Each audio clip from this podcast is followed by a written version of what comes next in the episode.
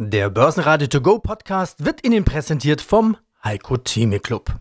Werden Sie Mitglied im Heiko Theme Club. heiko-theme.de Börsenradio Network AG Marktbericht Der Börsenpodcast Im Börsenradiostudio Andreas Groß gemeinsam mit Peter Heinrich und Sebastian Leben. China ist im Regulierungsrausch und hat jetzt den Bildungssektor im Visier. Den Anlegern gefällt das gar nicht.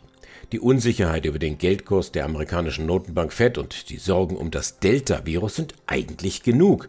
Angeblich führen die USA wieder die Maskenpflicht in Innenräumen ein. Da kann man die Chinesen gar nicht gebrauchen und schon überhaupt nicht die Frage, welche Branche sich die Zentralregierung in Peking wohl als nächste vornimmt. Der DAX verliert, verteidigt aber die 15.500 Punkte. Sie hören jetzt Auszüge aus unseren Interviews mit dem internationalen Anlagestrategen Heiko Thieme, Chartanalyst Jochen Stanzel, Kapitalmarktstratege Volker Hellmeier und Vermögensverwalter Burkhard Wagner. Und alle Interviews hören Sie außerdem in voller Länge auf börsenradio.de und in der Börsenradio-App. Mein Name ist Volker Hellmeier und ich bekleide die Position des Chefanalysten bei der Firma Solvecon Invest GmbH in Bremen. Hellmeier. Wir haben in der Vergangenheit schon oft über China gesprochen. Wir kennen sie als China-Befürworter, China-Investor. Deshalb ist es heute genau das richtige Timing für unser Interview. Da geht es nämlich auch über China. China verbietet seinen E-Learning-Sektor Geld zu verdienen. Das ist eine der Meldungen des Tages. Die wollen wir mal ein bisschen einordnen. Plötzlich ist weltweit die Unsicherheit groß. Anleger verkaufen lieber mal ihre China-Aktien. Wer weiß, was als nächstes reguliert wird. So ein bisschen das, was man hinter vorgehaltener Hand sagt. Gehen wir es mal durch. Was ist ist aus Ihrer Sicht überhaupt passiert und warum macht die chinesische Regierung das? Nun, in der Tat ist es eine Überraschung, auch für mich selbst als China-Kenner, dass dieser Bereich so abrupt und so sakrosankt reguliert wird.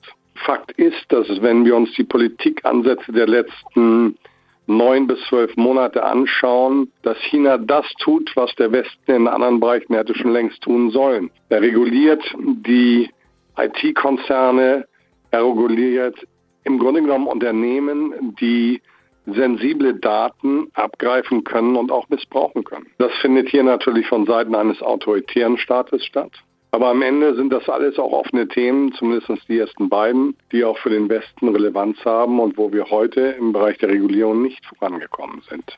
Diese Regulierungswut in Anführungsstrichen, führt im Moment zu massiven Verunsicherungen. Und auch ich als äh, jemand, der gerne in China investiert hat, habe entschieden, dass wir Teile unserer Investments in China zunächst einmal zurückgefahren haben. Das passt zu der Handlungsweise eines hanseatischen Kaufmanns, denn diese Entscheidungen werden massive Folgen haben. Das Thema Vertrauensbruch steht hier schon ein Stück weit aus der westlichen Sichtweise im Raum. Und westliche Investoren sind eben auch Investoren in den Standort China, in diese Unternehmen. Und solche abrupten Veränderungen passen nicht zu den Anlagestilen, die wir im Westen hier verfolgen. Damit sind die Bewertungsanpassungen, die wir jetzt in den letzten Monaten gesehen haben und die nachhaltig sind, vor diesem Hintergrund, wir reden von ca. 20 Prozent, zunächst einmal verständlich. Aber entscheidender für mich ist, dass damit ein enormer Schaden in der Markttechnik und im Grundvertrauen in den Finanzplatz China und in die Unternehmen gegeben ist. Und dieser Vertrauensschaden lässt sich nicht abrupt, so wie eine V-förmige Erholung nach einer Corona-Pandemie, reparieren, sondern da werden jetzt Anpassungen in den nächsten Monaten weitergehen. Ich bleibe grundsätzlich für den chinesischen Standort perspektivisch zuversichtlich. Warum? Weil es das Wachstumszentrum der Welt ist, der Impulsgeber. Und Wachstum findet immer durch die Bilanzen der Unternehmen statt. Das heißt, die Erfolge sind da. Und wenn wir uns heute mal die Veröffentlichungen der Industrieprofite anschauen, dann sind das ja durchaus beeindruckende Daten.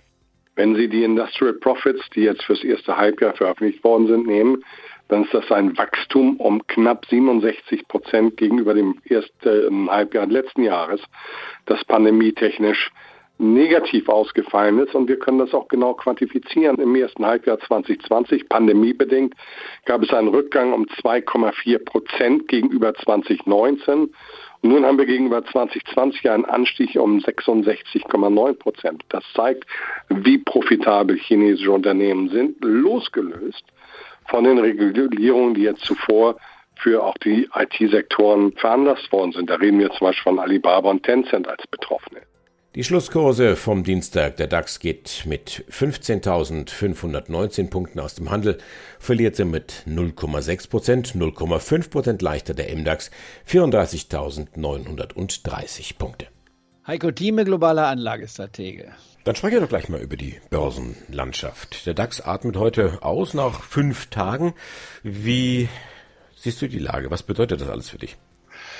Wir sind in der Phase der Sommerlethargie, wenn man so will, wo die Märkte fluktuieren. Das tun sie. Wir haben auch die Höchststände wieder neu gesehen. Der DAX-Index also um die 15.800 Marke war auch mein Thema vor zwei Wochen in Frankfurt, wo ich sagte, eins ist aus meiner Sicht klar fast garantierbar, also über 75 oder 80 Prozent Wahrscheinlichkeit, ich würde sagen 95 Prozent Wahrscheinlichkeit, dass wir die Höchststände in diesem Jahr noch nicht gesehen haben. Das hat sich mittlerweile auch in den letzten zwei Wochen schon bestätigt. Der DAX hat einen neuen Höchststand auf Schlusskostbasis gehabt, auch während der Börsensitzung bei 15.810 sind wir gewesen. Das gleiche auch an der Wall Street, wir haben neue Höchststände gesehen.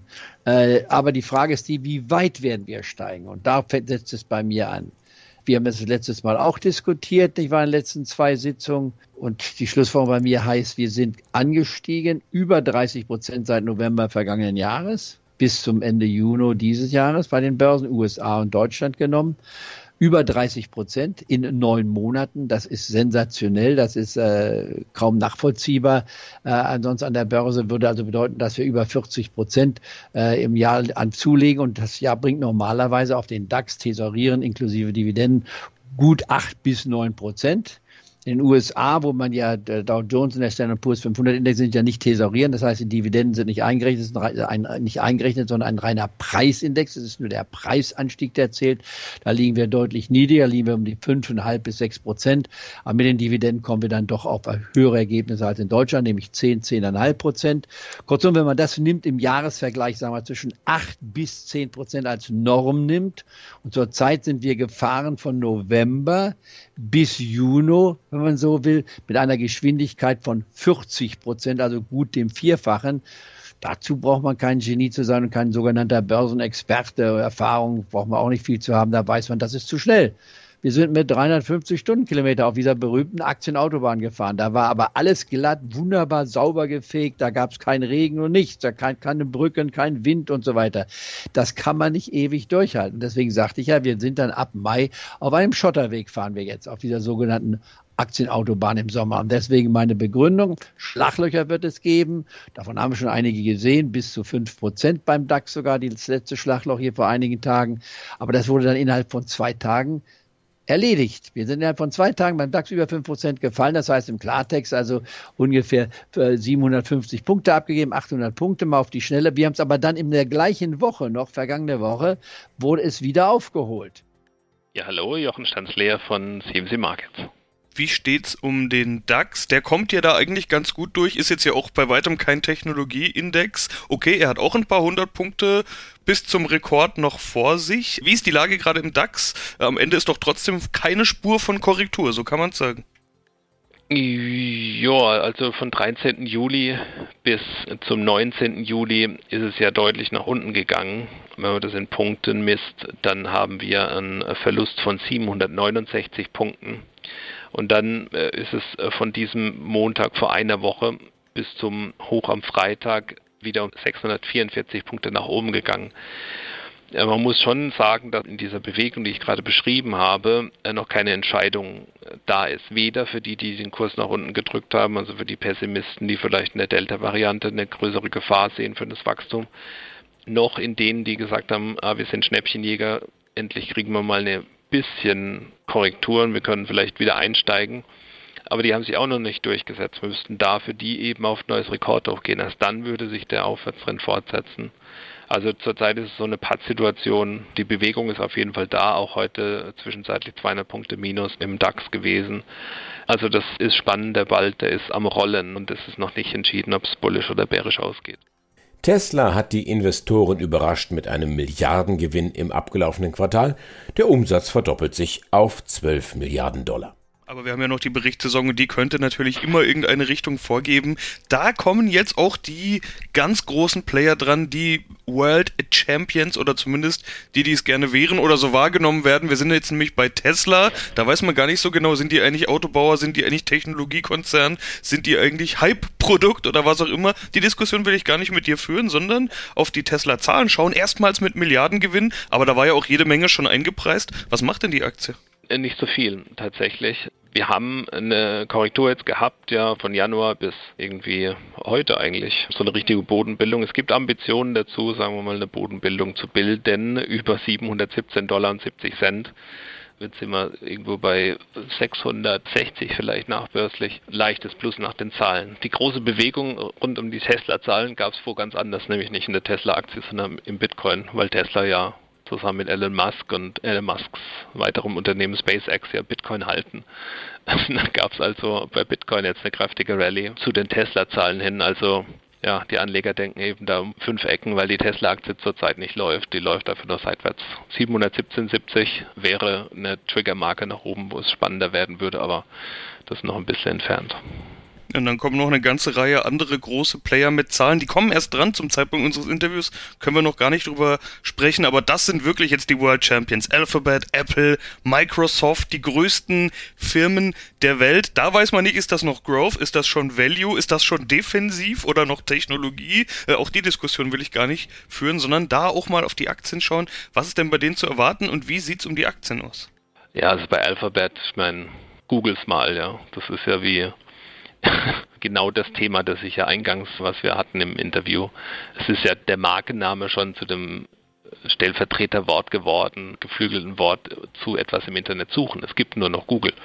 So sieht auch die Aktie aus. Also es geht steil nach oben, allzeit hoch vorgestern, allzeit hoch gestern und äh, die Quartalszahlen heute ja, muss man eben abwarten, weiß man im Vorfeld natürlich nie, aber da ist ein intakter Aufwärtstrend bei Alphabet da.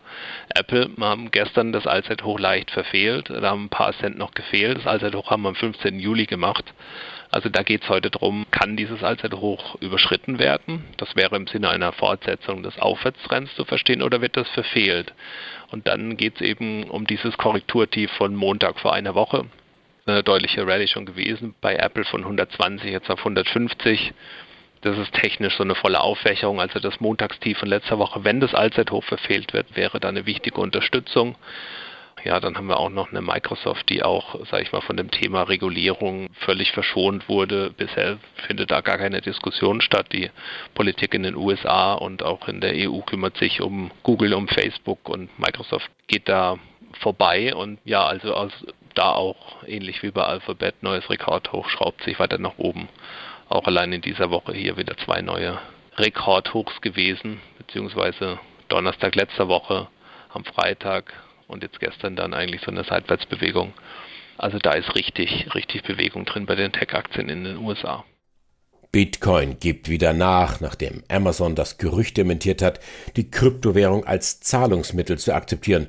Der Kurs jetzt bei etwa 38.000 Dollar und damit unter 40.000 US-Dollar. Mein Name ist Burkhard Wagner, ich bin Vorstandssprecher der Partners Vermögensmanagement AG in München. Und ich habe wie immer mal geschaut, was war denn Inhalt unserer letzten Interviews, vor allen Dingen unseres letzten Interviews. Und da habe ich die Überschrift gesehen, sehr viel Optimismus im Markt, aber ich biete eine Wette an, es kommt noch eine Korrektur. Das war im späten Frühjahr, jetzt ist es Ende Juli. Was sagen Sie denn jetzt? Ja, gut, dass sich keiner gefunden hat, der die Wette eingeschlagen hat. Nein, muss man ganz klar sagen, äh, ganz klar konstatieren, Wette verloren. Die Korrektur kam im minimalen Maße, nur eine kleine drei, vierprozentige Mini-Korrektur, aber die ursprünglich gedachten 10 bis 15 Prozent sind bis heute zumindest ausgeblieben. Ja, ist so, muss man ganz klar sagen, Wette verloren, aber andererseits ist es uns sehr recht, weil wir warten ja nicht drauf, dass die Kurse runterkommen, um entsprechend billig einzukaufen. Wir sind ja ganz gut im Markt positioniert und investiert, sodass es unterm Strich dann mir schon so die liebere Variante ist. Aber man muss ja sagen, diese Meinung haben viele, dass mal eine Korrektur kommen muss. Das betone ich jetzt extra so, denn der Wunsch, dass der Markt mal runterkommt, ist groß. Sie haben jetzt gesagt, ja, Sie wünschen sich das ja gar nicht, aber genügend Leute wünschen es sich. Vielleicht hat manch einer im May gesellt, nach dem alten Stichwort, oder sonst mal irgendwie angefangen, Gewinne mitzunehmen, generell Cash-Positionen aufgebaut, weil man hat ja von überall gehört, oh, jetzt kommt der Sommer, jetzt kommt die Korrektur, Argumente gab es genug.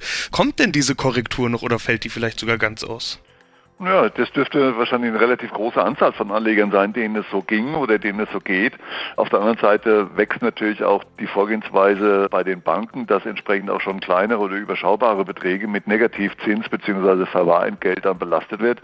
Somit steigt natürlich dann das Leiden der Anleger in Anführungszeichen, sodass man schon konstatieren muss, dass das jetzt schon etwas problematisch ist, dass schlicht und einfach die Alternativen fehlen. Wir hatten zeitweise inflationäre Tendenzen oder Befürchtungen, dass die Inflationsrate zwar nicht nur kurzfristig durch die Decke steigt, sondern entsprechend das auch zu langfristig steigenden Zinsen führen könnte.